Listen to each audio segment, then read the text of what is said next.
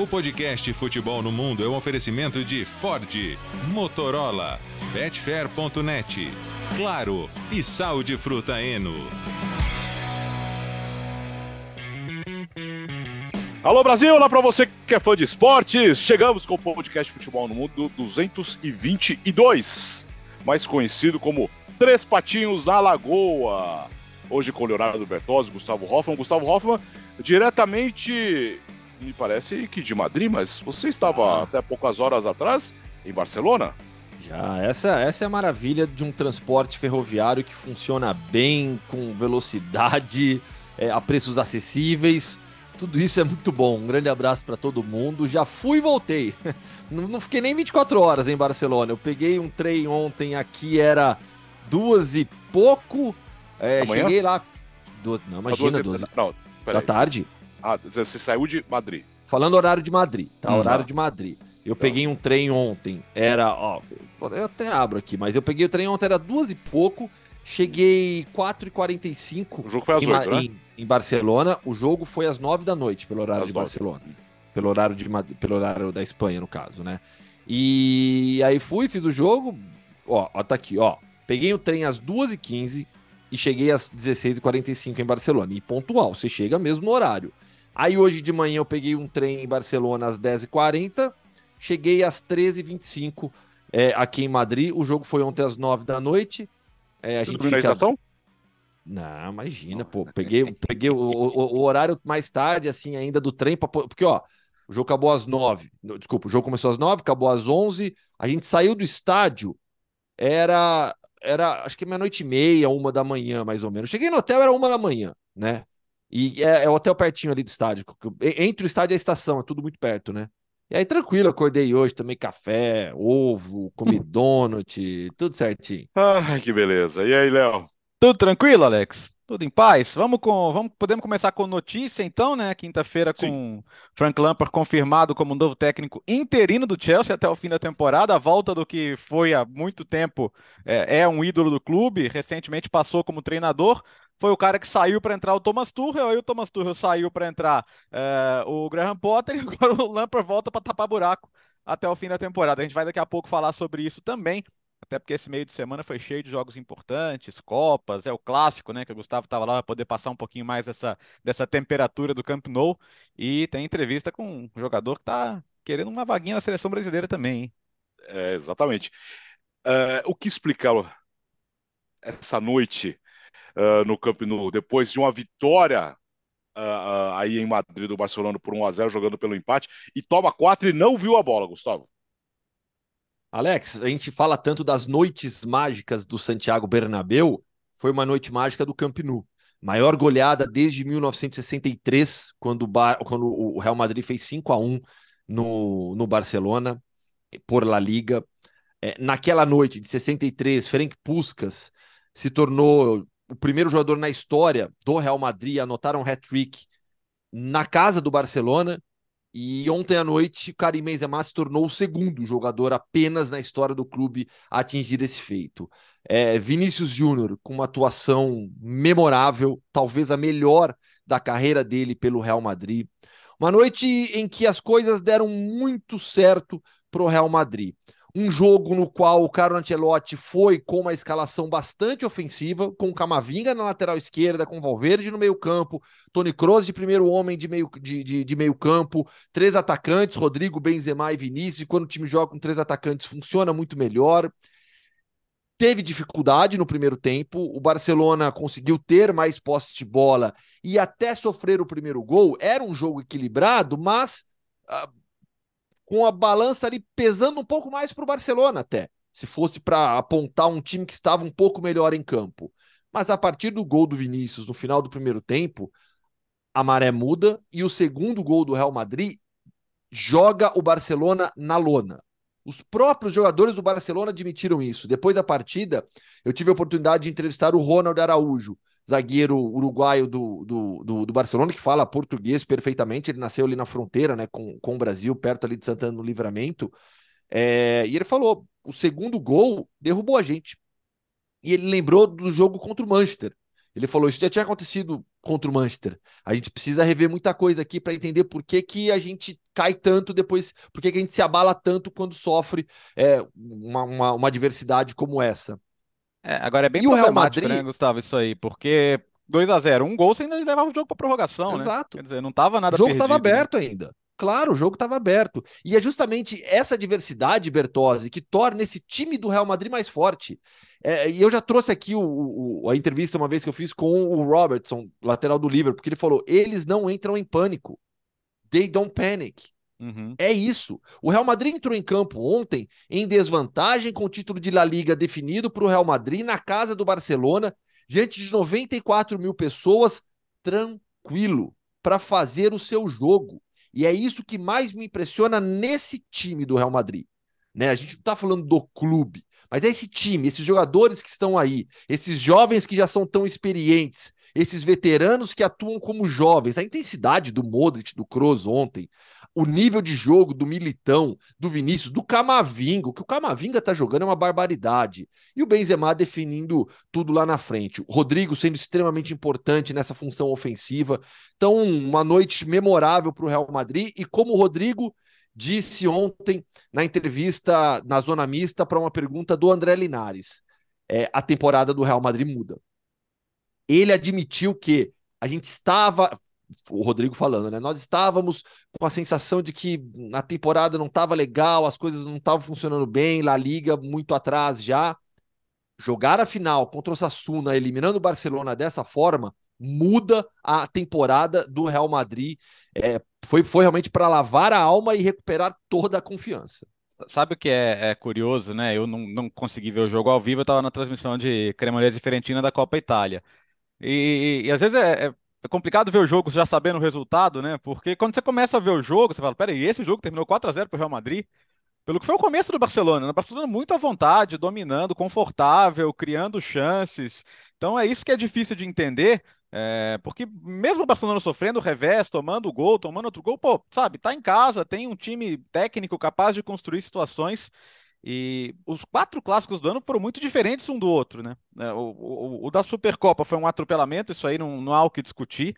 O Barcelona não deixou o Real Madrid ver a cor da bola, mas aí na Copa do Rei, o Real Madrid perde com um gol contra, mas perde muitas chances. O jogo de La Liga é lá e cá no final, o Real Madrid tem o gol anulado por milímetros, aí acaba vai se desorganiza porque precisa ganhar o jogo, toma o gol do 2 a 1 já no finalzinho. E, e esse jogo que foi, foi isso, né? O Barcelona tinha vantagem, tinha condição de ampliar essa vantagem e, e desmorona dessa forma. Então, eu acho bem preocupante. O- A campanha de La Liga mostra que é um time sólido, consistente, que em La Liga leva pouquíssimos gols, mas nas Copas, eh, na Champions League não conseguiu ter uma defesa sólida, na Europa League nos jogos com Manchester United, idem, e agora toma quatro gols do Real Madrid, coisa que é a maior diferença desde, desde os anos 90. Então, eh, eu acho que, eu acho que La Liga, no final das contas, a temporada para o Barcelona vai ser uma temporada positiva, porque é uma temporada de reconstrução, de recomeço, mas para continuar montando esse time para as próximas temporadas, é entender o que acontece nas Copas. Porque o Real Madrid a gente sabe o que acontece. É um time que numa temporada a- absolutamente irregular, o time insípido em La Liga, né? Tirando o jogo do fim de semana agora com o Valladolid.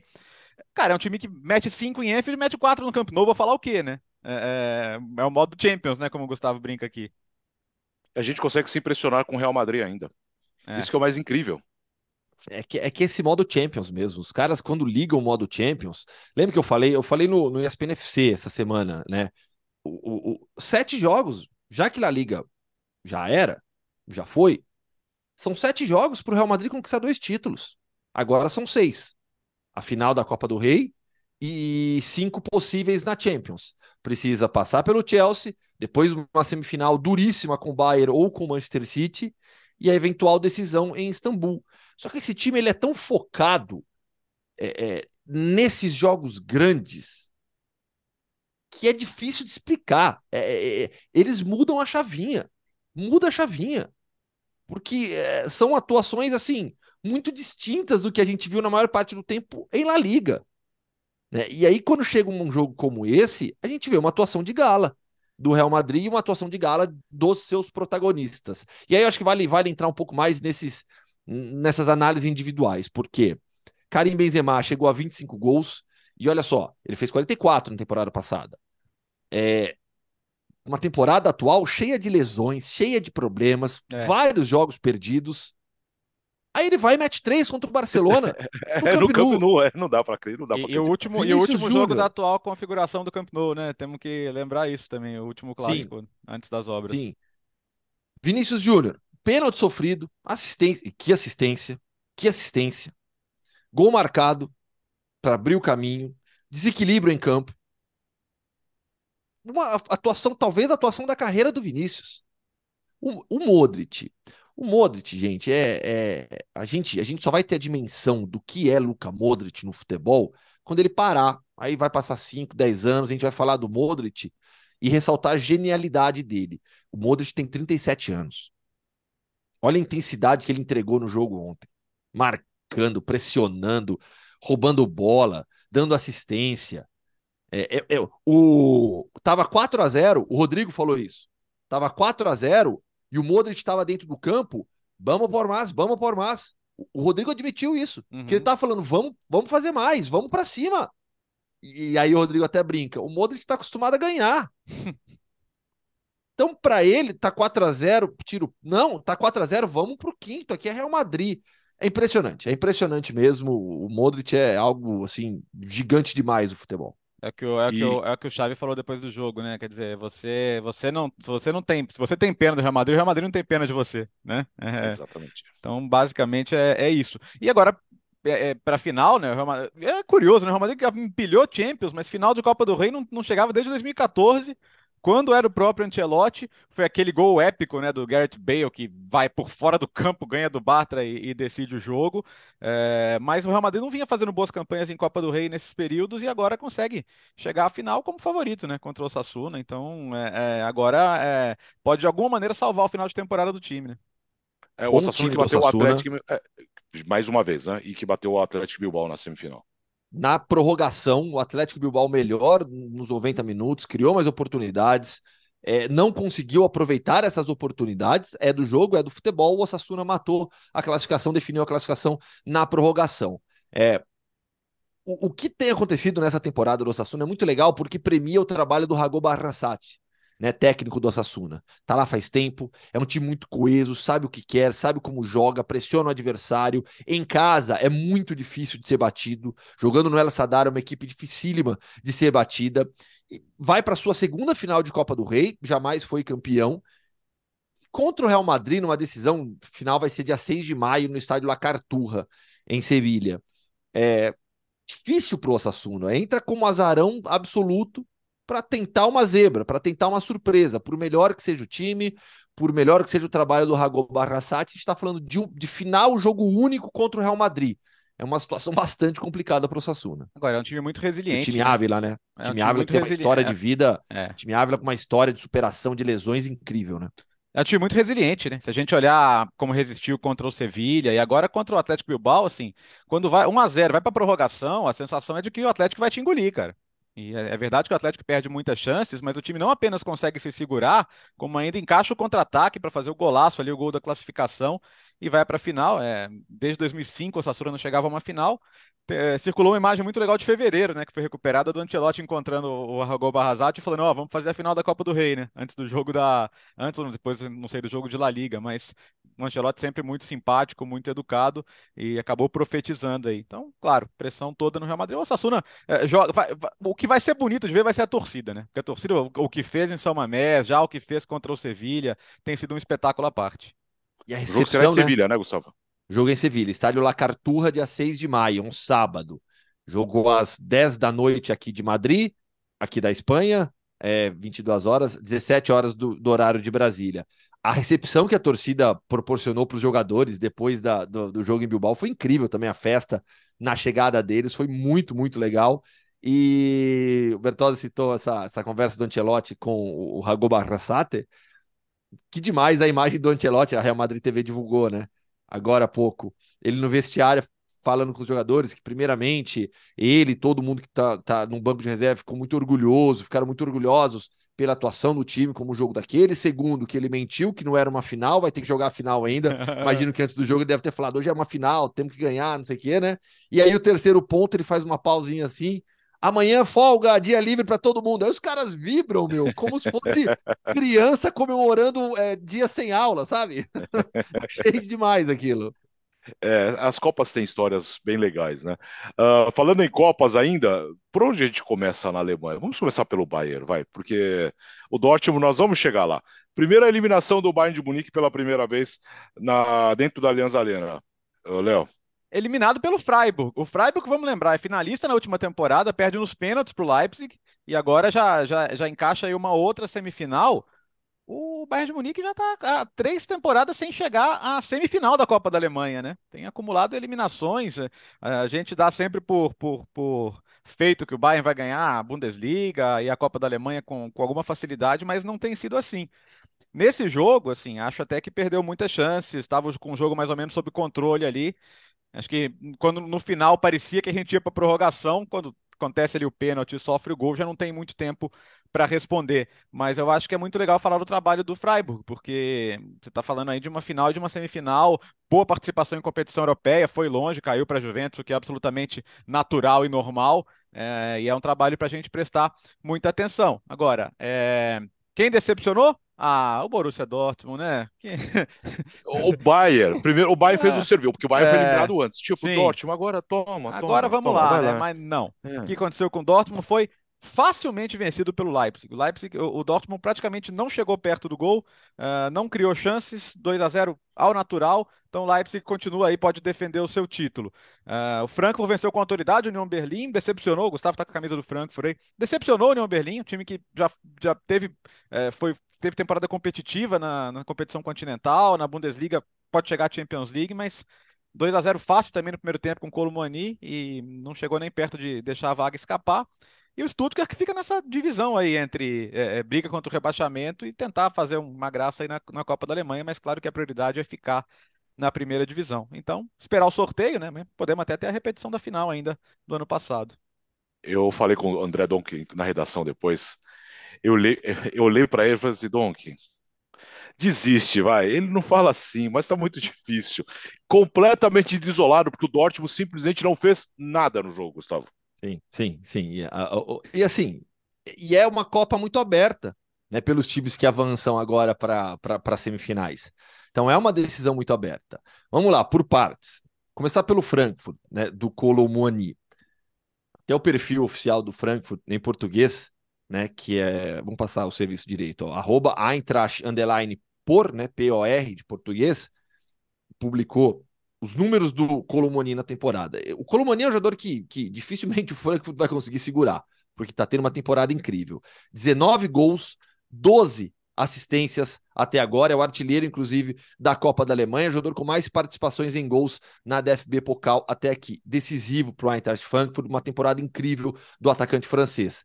É claro que a lembrança da Copa do Mundo não é das melhores para ele, né? Mas a temporada dele pelo Frankfurt fortíssima.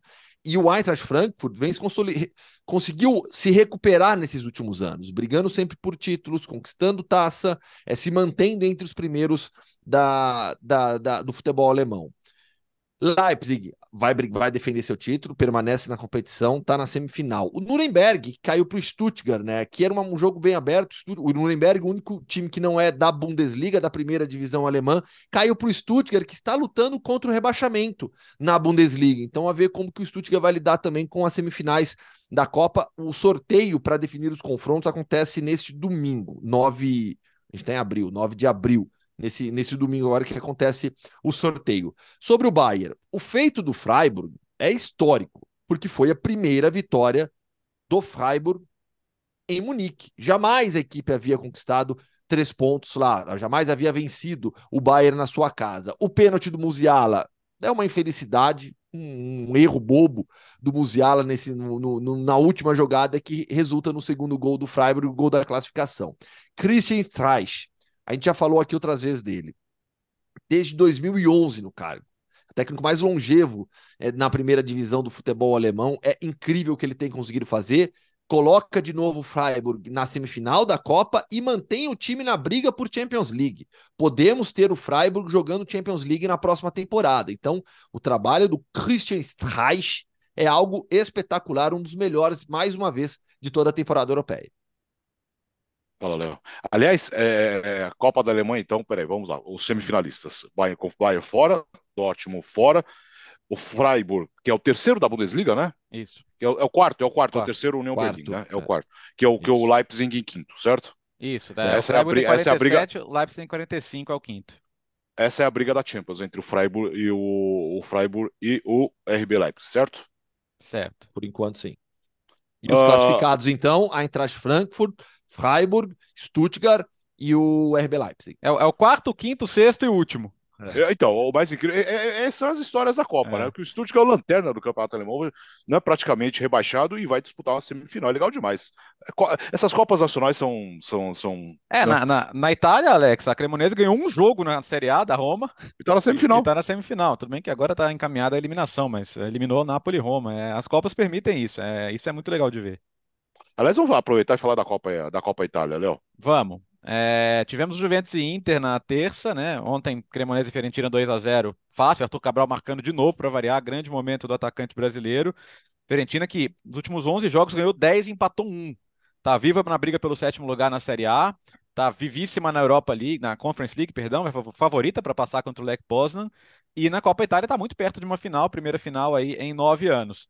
Agora, as manchetes da semana todas em volta do Juventus e Inter, né? Que não, não dá para terminar um Juventus e Inter sem polêmica, sem confusão. É, isso aí é, é, é praticamente inevitável, né? Você já sabe que vai acontecer. Mas o jogo caminhava para uma vitória daquele estilo da Juventus, amarrada, 1 a 0 ali, gol do quadrado, que sempre vai bem contra a Inter. E aí, o, o, Bremer erra ali uma cabeçada, bate a mão na bola, último lance do jogo praticamente, o Lukaku empata o jogo. E aí começa toda a confusão, né? O Lukaku faz a comemoração levando o dedo ali aos lábios, né? Naquela, naquele gesto de cala-boca, um gesto que ele já tinha feito na seleção belga, que é uma homenagem ao Jeremy Doku, que, que é que é colega dele, estava machucado, Uh, mas também com um componente muito grande ali de, de, raiva, porque a torcida, grande parte ali da, da curva sul do, do, do Allianz Stadium, estava uh, ofendendo, xingando de macaco, fazendo aqueles barulhos de macaco, e, e, ele, claro, que não ia ficar calado. E aí ele toma o segundo cartão amarelo e é expulso.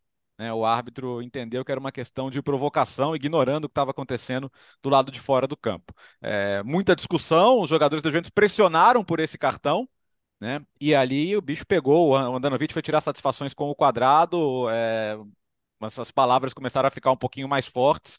Tem uma imagem que mostra o quadrado acertando um soco no rosto do Andanovic, então acho que a suspensão não vai ficar barata para ele. Os outros dois também foram expulsos, né? O quadrado já estaria suspenso no jogo de volta de qualquer jeito, mas agora expulso também deve pegar um gancho maior. E o Lukaku não vai para o jogo de volta, o que é um prejuízo para a Inter, né? Apesar de ele não fazer uma grande temporada, ainda é um jogador que você quer na hora da decisão. E assim, é, os contextos são muito ignorados, né? Eu acho que o, o, simples cartão, porque o cara fez uma comemoração, um gesto, eu já acho uma coisa muito discutível. Ah, dentro desse contexto, quer dizer, o cara está sendo ofendido, xingado, com, com, com, com, com cunho racial. O árbitro tem, eu, sabe, eu, todo, todo mundo ouviu, todo mundo viu. Tem vídeos registrando antes, não só depois do pênalti, mas antes. E depois também não justifica, independentemente de como ele comemore. Isso passa, né? Sabe? É, aí a torcida vai falar: ah, mas teve o caso X, o caso Y, o Fagioli da Juventus falou: ah, mas quando teve o. o quando xingaram o, o Kostic e o Vlaovic de ciganos, não tinha importância. Claro que tem importância. Eu quero saber por que, que você está falando isso agora, em vez de simplesmente é. condenar. Né, isso que está acontecendo. Então, o, o, sabe qual que é o pior de tudo nessa hora? É, o, o, a... Todo mundo rechaça o racismo, mas na hora que entra o clubismo, o clubismo parece que fica mais forte, né? Então, é, é, ele fica mais forte do que o racismo em si. Então, quando envolve o seu time, é de um jeito, e aí você é, fica aquela coisa, ah, mas todo mundo faz, ah, por que, que só falam de mim? Como se a questão fosse uma perseguição ao seu clube, cara, e não um problema maior que é o racismo que vigora na sociedade eh, italiana, europeia de uma maneira geral. Nico Williams, Atlético Bilbao, desativou as redes sociais porque, por causa dos gols perdidos, foi ofendido pelos próprios torcedores nas redes. Então, assim, é... cara, o Gustavo tá mais perto, ele pode falar melhor do que eu, mas é, e, e tá vendo que o Vinícius passa também eles não sabem o tamanho do problema, né? E para eles, assim, é, é, é, fica claro que para eles é do jogo. E isso é isso que dá um sentimento de revolta tão grande na gente, né? Seguem minimizando, né? É isso que acontece. Seguem minimizando o problema, tratando como algo banal e não como algo extremamente grave. O Lukaku depois foi foi às redes sociais, publicou nas suas redes sociais mensagens é, falando que já, isso já não é a primeira vez, isso já tinha acontecido, e cobrando punições, e cobrando atitude da Liga Italiana, principalmente, dando nome a quem precisa agir. Vamos ver se algo acontecerá na Itália. Aqui na Espanha, pequenos passos estão sendo dados. Poucos, fracos, pequenos diante do tamanho do problema. Mas ao menos algo começa a acontecer mas ainda é muito pouco diante do, do, do, de tudo que vem acontecendo. E, e, contra o Lukaku, o que aconteceu no estádio, todo mundo todo mundo ouvia, todo mundo sabia o que estava acontecendo. Então, ignorar o contexto é, é, é, é tão grave quanto, quanto o agressor. Sabe? É tão grave quanto o agressor, porque você está você tá consentindo com tudo aquilo que acontece no estádio. É, o assunto cansa, mas nós não vamos cansar de falar. É só isso. E denunciar e cobrar uh, e cobrar explicações, aí, cobrar aí, punições. Aí sabe o que acontece? Por exemplo, cara, o Danilo, o Gustavo cobre seleção brasileira. O Danilo é um cara que nos passa uma imagem de ser um cara super esclarecido, preocupado com causas sociais. Aí na, aí na entrevista pós-jogo ele fala: não, ele provocou, tomou o cartão porque provocou. E vai, falar que. Aí, aí a assessoria vem, ah, porque ele não tinha percebido. Quer dizer, é todo mundo surdo, todo mundo cego e surdo no campo de futebol. É, Quem é, tá vendo o que tá acontecendo atrás do gol só porque é a sua torcida? Ah, me poupe, né? Aí depois vem com essa conversinha com notinha de assessoria, me desculpa. Me desculpa, os jogadores têm uma responsabilidade sim em relação a isso. Não é porque envolve a sua própria torcida que você tem que passar pano ou, ou fingir que não viu, fechar os olhos. Então me é, decepciona é, também, porque, porque de novo, é, é um cara de quem eu espero mais tá? Eu espero mais. E simplesmente você jogar para a torcida dele é muito fácil, velho. Desculpa, é muito é, fácil. Quando, quando é sua torcida, é, você protege. Quando é com a, com a, torcida contra, você vai lá e cobra, cobra, cobra a punição, né? Isso está muito fácil, né? Está muito fácil no futebol. Uh, falamos no começo do episódio sobre o Frank Lampard no Chelsea. Será confirmado como interino até o final da temporada e o Chelsea precisa repensar muito o que vai acontecer. Me parece que o Chelsea entregou os pontos, né? Nessa temporada já, né, Léo? Olha, tem uma Champions League para disputar ainda, né? É, esse é o ponto. Eu acho que o Chelsea quer ganhar tempo porque tem nomes importantes no mercado, uh, tem Luiz Henrique, tem Nagelsmann, tem Pochettino, por citar aqui os três que são mais frequentemente colocados como os possíveis técnicos. O, saiu uma notícia de que o Luiz Henrique teria já, é, inclusive, voado a Londres, porque conversas iniciais foram muito positivas, mas o Chelsea quer ganhar tempo e aí busca um nome que conhece o clube, já trabalhou no clube, viveu dentro do clube. Embora o Tuchel tenha falado, né? É, você tem algum conselho aí para o Nagelsmann que pode ir para o Chelsea? Ele falou, não é mais o mesmo clube, né? Porque os donos são outros, mas queira ou não, a estrutura é a mesma, boa parte dos jogadores ele conhece, muitos são novos também, porque foram contratados nessa baseada de lá para cá. Então acho que é uma tentativa de normalizar as coisas, jogar tudo agora nesse confronto contra o Real Madrid, que é muito pesado. Acaba virando um confronto de dois ex-técnicos do Everton, né? Frank Lampard é e Carlo Ancelotti, olha que loucura. Mas enfim, é, ele falou. É, o engraçado é que ele já deu entrevista coletiva, né? Porque o, o Chelsea vai jogar contra o Wolverhampton. E falou: olha, é, eu não sei explicar por que, que, o time não faz gol, né? Se é repetição, se é conversa, o que, que tem que fazer. Tem coisa que é difícil de explicar, ainda mais para quem está de fora. Mas o que ele tem que começar primeiro a, a, a corrigir é isso, né? O Chelsea é um time que sofre muito para fazer gol. E acho que para ele, Lampard, pensa o seguinte: a maneira que ele saiu do Everton não foi legal, o trabalho não foi legal. Então, para ele arrumar um trabalho novo na Premier League, é, você fala, ele andou algumas casinhas para trás. Se ele consegue arrumar minimamente o Chelsea daqui ao, até o fim da temporada, de repente um outro clube o procura. De repente ele volta a abrir um mercado aqui dentro da Premier League. Então acho que pode ser um ganha-ganha. A Premier League, assim, acho muito difícil chegar em, em, vagas de competições europeias, embora ainda possível. Mas Champions League, né? Tudo bem que é Real Madrid do outro lado, né? Você tem um, uma montanha para escalar, mas o Chelsea já, já ganhou Champions League em situações improváveis. A de 2012, principal delas, né? Eliminando um dos melhores Barcelona de todos os tempos e ganhando do Bayern de Munique uh, dentro da Allianz Arena. Então a gente já viu o Chelsea fazer coisas incríveis com, com técnicos, com técnico interino até, naquela ocasião, o, Roberto de Matteo. Vamos ver. Uh, eu acho que eles querem ganhar tempo. E eles estão, cara, é, os, os, donos são novos e eles já tentaram fazer um pouco de tudo, né? Então agora eles estão tentando respirar para não errar na próxima escolha, porque a próxima escolha é fundamental. Né? A, pro, a, a, escolha do técnico da próxima temporada, eles não podem mais errar, já erraram demais. Né? O Lampard não tem nada a perder. É. Nada. E o Chelsea, na prática. Pior do que tá, não vai ficar. É isso. Entendeu? Porque, lógico que o Chelsea tem algo a perder. Né? Tem uma Champions para jogar e ainda sonha com classificação para a próxima, pela Premier League o que é bem difícil. O Chelsea hoje é o 11 com 39 pontos, tem nove partidas por jogar ainda e está 14 pontos atrás do Manchester United, que é o quarto colocado, e tem um jogo a menos. São seis times entre o United e o Chelsea. Então, assim, o cenário hoje É de enorme probabilidade do Chelsea fora da próxima Champions League, sendo eliminado pelo Real Madrid e não se classificando é, pela, pela Premier League. O time já vem mal. Então, assim, traz alguém que conhece o clube, que é um ídolo da torcida, teve uma primeira passagem que não, não, não convenceu, e ver o que acontece para realmente tentar acertar nessa próxima escolha. Se já tivessem definido, e aí o Bertozzi, nosso grupo de WhatsApp, até brincou, né?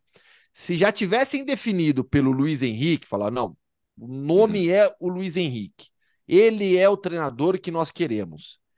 Aí a história eu acho que seria diferente.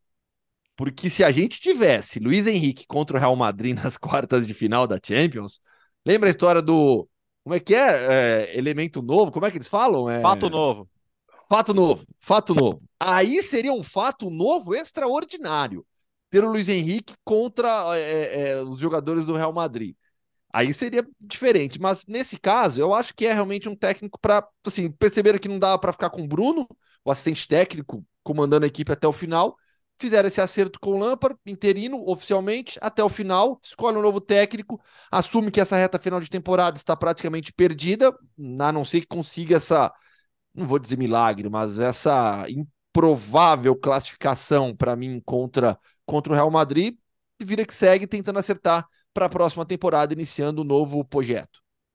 Projeto. É, é, projeto, projeto. É, e o Naemery, hein, para um Aston Villa que estava ali meio desenganado, chegou e agora o time briga por competições europeias, ganhou, aliás, afundou mais o Leicester no meio de semana, Léo.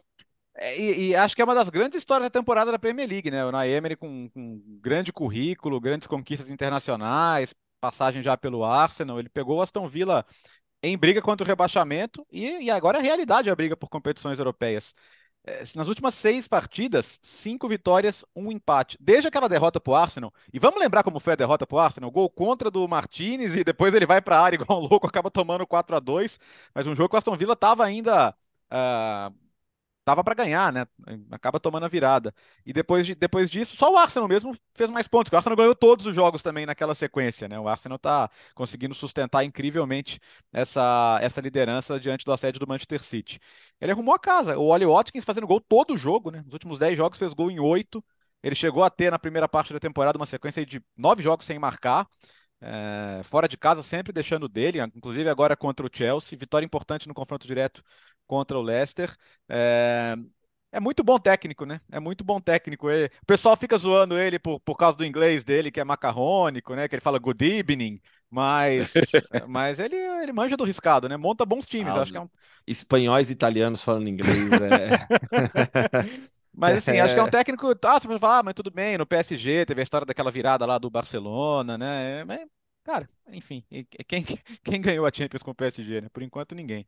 E, mas assim, é um técnico que acho que merece muitos elogios. Consegue, às vezes, pegar times que precisam de ajustes e consegue fazer esses ajustes de maneira muito positiva.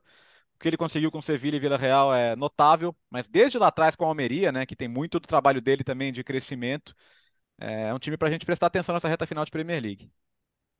Ah, o Naemir é muito bom treinador, né? É legal vê-lo novamente na Premier League fazendo um grande trabalho e com sucesso, tendo bons jogos. O Bertozzi citou essa sequência recente de cinco vitórias nas últimas seis partidas, time jogando bem, motivado, conquistando grandes vitórias. É uma das melhores recuperações né, nessa reta final de, de, de, futebol europeu. E insisto, é bem legal ver o Naemery de novo fazendo um grande trabalho no futebol, no futebol inglês. Uh, ainda falando um pouco de Premier League, tivemos rodado no meio de semana, um Chelsea-Liverpool, olha, um pouco triste, né? A gente estava falando do Chelsea agora, um pouco, um pouco triste agora. E o Newcastle, hein? Com a mãozinha na vaga na Champions League, foi lá em Londres e goleou o West Ham por 5 a 1 o Manchester United continuou na briga ali em quarto e ganhou do Brentford por 1 a 0 Léo. Eu achei que o Newcastle tinha perdido fôlego ali em fevereiro, né? Lembra na final da Copa da Liga que o United ganhou sem, sem fazer muita força? Agora eles já ganharam, já, já conseguiram atrapalhar o próprio United e deitar e rolar, né? Callum Wilson, Joelinton, o Isaac, que teve, teve lesão.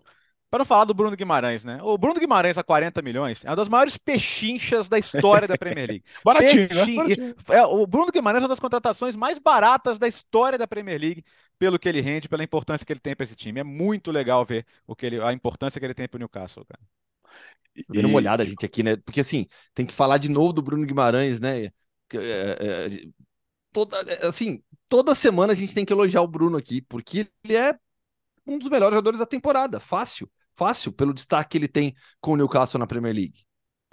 É, só para fechar, é, com a rodada, nós tivemos essa briga do rebaixamento tá demais, né? O Leeds venceu no confronto direto o Nottingham Forest por 2 a 1, o Leicester perdeu para o Aston Villa e o Bournemouth perdeu para o Brighton. Ou seja, essa briga rodada a rodada na zona de rebaixamento tá impressionante, né, Gustavo? Sim, vamos lá, para o Fã Sports entender como é que o quão equilibrada está. O Lanterna é o Southampton, tem 23 pontos em 29 jogos. Na sequência, todo mundo com 29 jogos. Leicester 25 pontos, Bournemouth 27, Nottingham Forest 27, Everton 27 e aí o West Ham também tem 27, mas uma partida a menos, 28. Então, você Só tem... que o Overhampton tem 20, o Overhampton tem 28 e um jogo a mais. Isso, tá. O, o Overhampton tem 29 já. Né? O Overhampton tem 29. Então, assim, você pegar do Overhampton para baixo, 14 até o 20 colocado, são cinco pontos de diferença. Apenas. Em outras temporadas recentes, tivemos o Norwich já rebaixado muito tempo antes, equipes muito abaixo, né? Com desempenho muito abaixo. Nessa, não. Nessa, a gente vai com essa briga contra o rebaixamento até o final, com certeza, e assim, totalmente aberta, porque essas as mudanças estão acontecendo. Leicester trocou de técnico, Nottingham Forest contratou mais jogadores na última janela. Então, assim, os times também foram mudando. A briga vai até o final. A, a partir do 12 segundo, né? Que é o Crystal Palace até o Southampton. Tá todo mundo na briga. Aliás, o Palace tem 30 e o Bournemouth 27. Três pontos do 12 segundo até o 18 né, Léo? Sim, é, é, olha que coisa impressionante, né? A gente tem é, é uma briga muito boa, né, Alex? Né, é muito, é, é, a diferença. É só o Chelsea ali, na partida do Chelsea, que é o décimo primeiro. Chelsea, que... Fulham, eu, Chelsea, eu, eu, eu, me, eu me perdi no raciocínio meio. aqui, porque eu tava, eu tava olhando justamente essa, essa meiuca da tabela aqui.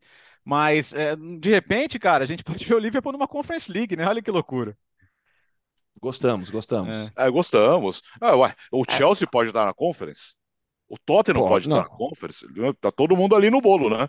Lógico, lógico. Não, a briga tem. É, é isso. Você tem, tem, a parte de cima da tabela brigando pelos torneios continentais e a parte de baixo lutando contra o rebaixamento. Você pegar, se você fizer uma divisão, então, do Crystal Palace, que seja o 12 para baixo, é isso.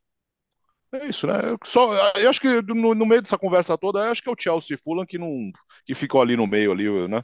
Sem, sem saber o que fazer da Mas vida, né? aceitamos o Liverpool na Conference. E o, e o, será, será bem-vindo. E o, o Fulham perdeu o Mitrovic por oito jogos, né? Ele que cometeu aquela loucura de peitar o árbitro lá, de ir pra cima do árbitro naquele jogo da FA Cup com o Manchester United, uma bobagem, e faz falta, né? Então o Fulham acaba perdendo fôlego e perde o seu principal goleador aí para tentar brigar um pouquinho mais em cima.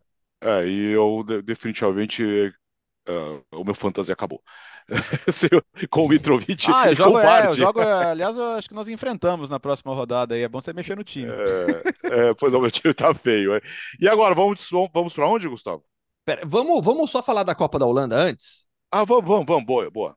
Com, Porque com assim, né? é, tivemos as semifinais né, da Copa da Holanda uhum. nessa, nessa semana. Na terça-feira, o Spakenburg, a grande surpresa da temporada no futebol holandês, fez jogo duro com o PSV Eindhoven, perdeu por, por, por 2 a 1 para a equipe de, de Eindhoven. O PSV fez 2 a 0 abriu 2 a 0 e aí o Spakenburg ainda diminuiu no início do segundo tempo, mas não conseguiu empatar o jogo. O PSV avança para a decisão. E aí, na quarta-feira, o Feyenoord recebeu o Ajax grande clássico do futebol no país, as duas maiores torcidas, perdeu por 2 a 1 mas o resultado, no final das contas, é o que menos se fala na Holanda, porque houve uma agressão ao Klassen, foi atingido por um objeto na cabeça, muitos problemas com a torcida do Feyenoord, a ponto do governo holandês afirmar que vai investigar sobre a violência ocorrida no clássico. O jogo terminou com vitória do Ajax por 2 a 1 que vai decidir o jogo, vai decidir a competição com o PSV. O Tadic fez 1 a 0, o Santiago Jiménez empatou ainda no primeiro tempo para o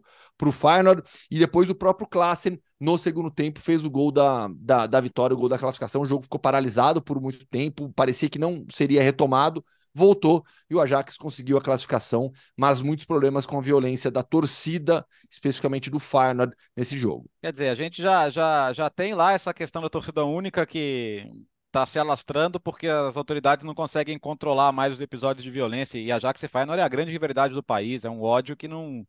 Que, que é o maior que existe, mas o, o as, as, autoridades estão falando, ó, daqui a pouco não vamos ter que banir o quê? A torcida da, da casa também, jogar sem público, porque é, tá difícil controlar, né? A, a, gente estava essa coisa de a gente tá voltando a épocas que a gente achou que tinha acabado, né? De, de, jogar objeto em jogador, machucar jogador, é, e para mim, a gente tem que voltar à, à, época em que isso aí, cara, atingir um jogador com, com objeto, acabou, perde o jogo. Tudo bem que o Ajax ganhou de qualquer jeito, né? Acabou, jogo suspenso, perde os pontos e tchau, vão para casa. Vão para casa. Não sabe se comportar, o time vai perder os pontos e um abraço. Ah, mas é um só, são dois. Então, você tem obrigação de controlar os seus torcedores que você dá acesso no estádio, né? Então, a não ser que se você, você, se você não é capaz, você não tem condição nem de, de sustentar um resultado de um jogo de futebol. É, a Holanda, e o que aconteceu agora na Roma e Feyenoord? Os torcedores do Feyenoord lá em 2015 vandalizaram os pontos turísticos de Roma. É, a, a, o governo italiano falou: não vão entrar, não vou vender ingresso para o torcedor do Feyenoord, como já aconteceu com Napoli e Frankfurt. E a UEFA falou: ah, mas a, também não é justo o Feyenoord vender ingressos para a torcida da Roma, então não vai ter torcida visitante nos dois jogos. E eu acho que eu, me, o pessoal da Holanda deve estar aliviado também, né? Então, eu não sei se é, sabe, é um estudo mais sociológico aí, as pessoas com muita violência reprimida depois da pandemia, né? A gente veio, ficou com um papinho de, ah, vamos sair melhores dessa, vamos, né, vamos viver em paz, cantar em média, né? só, só, só piora. A gente está voltando a tempos que a gente achou que, essa, essa parte do hooliganismo, pelo menos, a gente achou que estava superada e, sim, tá, tá, tá, é, é o pior momento em muito tempo, né? É, pois é. O Final, aliás, falando do campeonato holandês, o Final está muito perto do título, tá? Oito pontos à frente de Ajax e PSV. Temos mais sete rodadas pela frente. Uma informação muito importante, uh, Léo, acabou de chegar hum. aqui. Recebo uma mensagem do pessoal do Hulk. Hum. Estão mandando a camisa do Atlético, autografada pelo Hulk. Obrigado. Que legal, que legal. Quer? Muito bom. Compra. Hulk, Hulk que você não vai ver em ação se você está nos ouvindo na quinta-feira ou hoje, porque ele está suspenso da Libertadores, mas a partir da segunda rodada, sempre aí na sua telinha dos canais ESPN e do Star Plus, o incrível Hulk. É o Galo na Libertadores. E agora, Gustavo, para onde vamos? Monte Carlo. Monte. Nossa! Tá bom, ah, você? Falar com quem? falar com o Wanderson, lateral direito brasileiro do Mônaco, um dos destaques da equipe na temporada, um dos melhores jovens brasileiros do futebol europeu, como o Bertozzi já lembrou no início do programa, de olho numa vaga na seleção brasileira, por que não? Ah, então direto para o Principado. Léo. Vamos lá, direto para a terra do mais charmoso e tradicional Grande Prêmio de Fórmula 1, aquelas belas e estreitas ruas. Hoje com Wanderson, Hoffman Entrevista. Fã de esportes, viagem para o Principado de Mônaco, belíssimo lugar, onde Wanderson vive e joga futebol. Wanderson, prazer falar contigo, tudo bem? Tudo bem, Hoffman, tudo bem, prazer falar com vocês aí da ESPN. E vamos que vamos aí nesse, nesse bate-papo aí. Vamos lá, vamos começar falando de atualidades. Final de semana tem jogo contra o Nantes, fora de casa. O Nantes de uma temporada é, estranha, né? Na verdade, nem é tão estranha, porque prioriza a Copa, está na final da Copa da França mais uma vez e na Ligue 1 não vai tão, tão bem, está na parte de baixo da tabela. Expectativa para o jogo desse final de semana contra o Nantes, de brasileiros também, André Girota, um dos destaques da competição, jogador do Nantes. Sim, jogo, jogo, jogo bom, jogo importante. É, apesar de está em baixa na liga, antes, como na temporada passada, vem priorizando a Copa e está na, nas finais novamente. É, coincidentemente, foi minha estreia aqui com a camisa do Mono, foi contra eles. Espero que fazer um bom jogo no final de semana para ajudar a equipe e sair com os três pontos lá, que, que vai ser muito importante para a sequência da, da competição. Nesta temporada da Ligue 1, o Paris Saint-Germain disparou, mas a briga pelas outras duas vagas na Champions, uma, na, uma é classificação direta já para a fase de grupos, a outra é terceira fase preliminar, muito acirrada. E o Mônaco está nessa disputa com Lens, Marseille, Lille e Rennes. Lens, Marseille, Lille e Rennes e o Mônaco. Cinco times para duas vagas, essa briga vai até o final, né? É, assim como na, na última temporada também foi a mesma coisa, ficamos por, por um ponto, é, por um segundo de não classificar para a Champions, mas estamos trabalhando, estamos focados, a briga é boa, tem, tem grandes equipes também para essa vaga, mas a gente está brigando, a gente está trabalhando firme para conseguir essa, esse pódio aí e sagrar esse, essa, esse vice-campeonato da, da Ligue 1 e, e para direto para a fase de grupo da, da, da Champions, que é o nosso maior objetivo nesse momento. Mônaco é um clube que trabalha muito bem a base, trabalha muito bem a revelação de jovens jogadores, né? Um dos últimos a sair daí, por exemplo, foi o Reliante Chouameni, que hoje é um dos destaques também do Real Madrid. Até na, depois da, da vitória do Real Madrid contra o Barcelona, agora na semifinal da Copa do Rio, o, o perfil do Mônaco, né, publicou uma foto do Chouameni com a camisa do Mônaco, parabenizando o Real Madrid. É, e é um clube que tem investido muito em talentos brasileiros também, jovens talentos brasileiros. Os dois laterais, por exemplo, hoje do Mônaco são brasileiros, você e o Caio Henrique, tem o Jean Lucas na equipe também, mas queria falar um pouco das duas laterais. Você e o Caio são peças fundamentais no esquema e você se adaptou muito bem ao jogo aí, né? É, você falou, você falou tudo, o Mônaco é, hoje tem uma, um projeto, tem uma ambição muito grande em desenvolver, promover grandes talentos, não só como os brasileiros, tem outros outras nacionalidades, nacionalidades que são da, da, mesma, da mesma forma, da mesma forma de trabalho. E, coincidentemente, eu e o Caio, que teve passagem também no Grêmio, assim como eu, estamos aqui e fazemos as duas laterais. E falamos da minha adaptação, foi uma adaptação boa, é, me senti muito bem no vestiário, me acolheram muito bem e facilitou também ter outros brasileiros aqui falantes de português e foi muito importante para esse começo meu aqui. Quem gosta dos dois laterais brasileiros é o Ben Yedder, né? Que mete muito gol com o passe de vocês, né? É, gostamos muito, gostamos muito. Grande goleador, grande jogador, grande pessoa. E quando sobra ali a oportunidade ali, ele tá sempre, tá sempre guardando ali com a ajuda do nosso passe. E o Wanderson, sobre o Felipe Cleman, primeiro eu queria tirar uma dúvida contigo, porque é, pesquisando para fazer entrevista, né, eu fiquei na dúvida se você chegou a pegar um pouco do Nico Kovac, porque quando você chega, é justamente quando ocorre a mudança, a saída do Kovac e a chegada do Felipe Cleman. Foi bem nesse período, né? Foi, foi no mesmo período. A gente teve falando do, Nantes, foi, a, foi a estreia minha e a dele também. Foi na mesma, no mesmo jogo. É, grande treinador, grande pessoa, grande ser humano, é um grande profissional, junto com o seu staff. É um, um cara que me ajudou muito quando eu cheguei aqui, me explicou tudo, é, me ajudou muito a entender um pouco o futebol europeu, o futebol francês, a velocidade do jogo e, e tudo isso. E, e, falando dessa, dessa chegada dele, chegamos juntos e não deu tempo de eu pegar o, o antigo treinador único. É, porque foi, foi, foi muita coincidência, né? foi bem no, no, mesmo período ali. E sobre essa adaptação, você já falou, né? Que você se adaptou bem, Felipe Cleman foi importante o que mais, o que foi mais difícil para você? O que mais te surpreendeu quando você chegou e falou: "Caramba, isso aqui é muito diferente do que eu via, do que eu vivia no futebol brasileiro"? Cara, tem várias coisas, tem várias coisas é, que, que eu cheguei e era muito diferente. É, falando fora do campo, a, a língua era totalmente era, era muito difícil para mim, não, não entendia muito bem, mas aí aos poucos fui, fui aprendendo, me esforcei para aprender e hoje já entendo melhor, já consigo falar algumas coisas. É, questão de no futebol em campo, é, a velocidade nos, nos passes, é, o jogo de contato, que é muito, muito maior que no Brasil.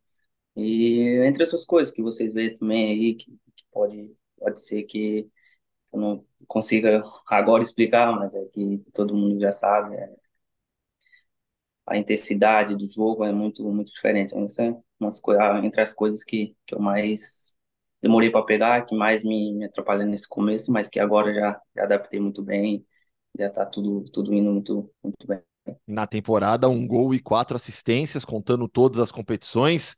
É, seleção brasileira vai iniciar um novo ciclo com um novo técnico, que ninguém sabe quem vai ser ainda, todo mundo. CBF quer o Ancelotti, mas depende do que o Real Madrid fizer na temporada também. Sobre seleção brasileira, bom, com certeza é um projeto seu, né? Trabalhar, seguir firme, mas o que significaria chegar na seleção brasileira para você? É, novo ciclo, né, pós-Copa do Mundo. É, acredito que, que terá muito, muita, muita oportunidade, não só para mim, para outros jogadores também. Vou continuar trabalhando, sei que sei, todo mundo sabe que, que seleção é consequência de um bom trabalho na equipe. Sei que trabalhando, focado no Mônaco, sei que, que minha hora pode, pode chegar, e com muito trabalho, com muita dedicação, espero estar tá, tá nesse novo ciclo, aparecer, começar a aparecer para ajudar a nossa, a nossa seleção. Não sei quem será o treinador ainda, mas, mas espero que, que, que eu possa um dia vestir a, a camisa da seleção brasileira. E você consegue acompanhar o futebol brasileiro daí ainda? Acompanha, imagino que tenha muitos companheiros ainda no Grêmio. Consegue assistir o Grêmio? Não consigo, consigo, direto tô, tô olhando o jogo do Grêmio ali. Às vezes é meio complicado, questão de, de horário, né? Mas, mas sempre tô de olho lá. E o Luiz Soares, o que você tá achando dele? Ah, goleador, né? Não tem o que falar. O homem é, o homem é de outro mundo, é fora da curva, grande jogador. Podia estar tá lá na sua época, né? Para você meter bola para ele. Mas tá bom, eu torço pro Grêmio, torço pro pessoal que tá lá. Agora a volta do Renato também, que foi uma, uma pessoa que me ajudou quando eu, quando eu subi. É, devo tudo a ele, me subiu ali, me deu confiança. E espero que esse ano seja de muita, muitas vitórias e glórias pro, pro Grêmio. Você é de Rondonópolis, Mato Grosso do Sul. É, como foi a sua mudança, a sua saída de casa para ir para o Grêmio?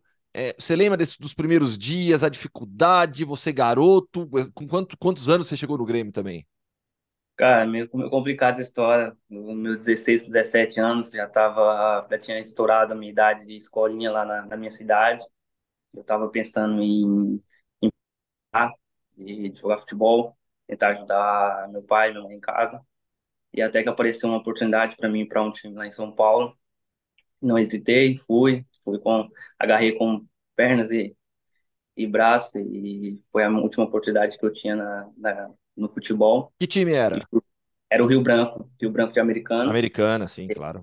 Na época quem estava quem tava eh, como dirigente lá era da base era o Sandro Rocha, que hoje é um dos caras que, que me ajuda também na minha na minha gestão e fiz um campeonato paulista sub-17 em 2018 e até junho. Quando foi em junho eu fui, fui é, o Grêmio me, me levou para fazer avaliações lá. Fiquei seis meses no Grêmio, assinei meu primeiro contrato profissional e aí três anos, quatro anos na base do Grêmio, subi o profissional e, e aí depois 2020, final de 2020 e vi o 21 completo e depois em, em 22 eu chego ao, ao mundo.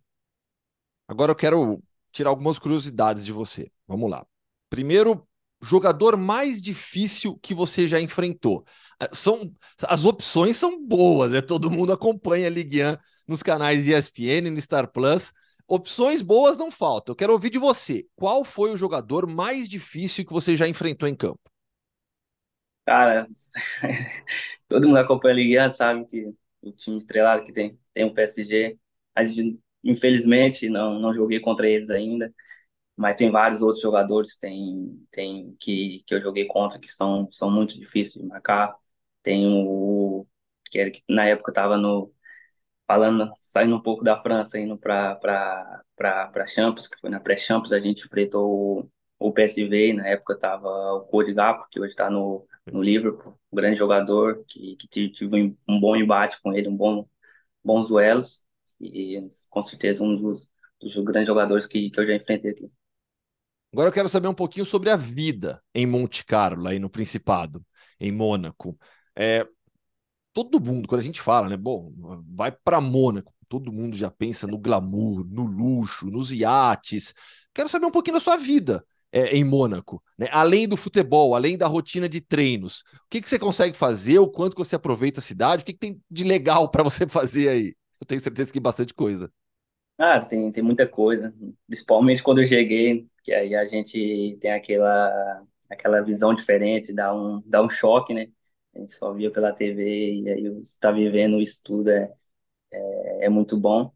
Hoje em dia a gente já, depois de um ano, quase dois anos, a gente já vai, já vai acostumando mais um pouco, mas é um lugar maravilhoso, um lugar tranquilo, um lugar muito, muito bom para morar. E como eu falei anteriormente, estou muito adaptado aqui, gosto muito daqui e espero, como estou sendo, espero ser muito feliz aqui. Tem carro?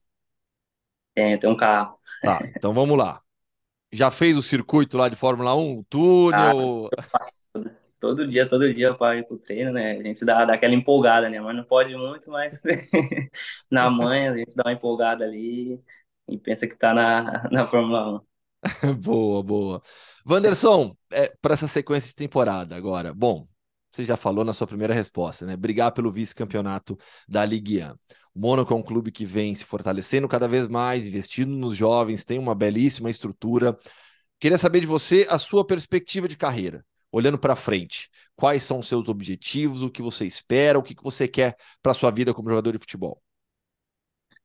Então, eu falei um pouco da, da minha trajetória e, e hoje estou aqui no Mônaco, estou muito feliz. É, espero dar muita, muitas alegrias aqui. Espero continuar minha evolução, espero continuar, vou continuar trabalhando para evoluir, para é, melhorar algumas coisas que faltam. Sou, sou muito mente aberta para para saber entender isso, que eu não sou jogador totalmente pronto, sou jovem ainda e espero continuar minha evolução e como diz o ditado, futuro a Deus pertence, espero que, que seja muito, muito próspero e muito, muito vencedor.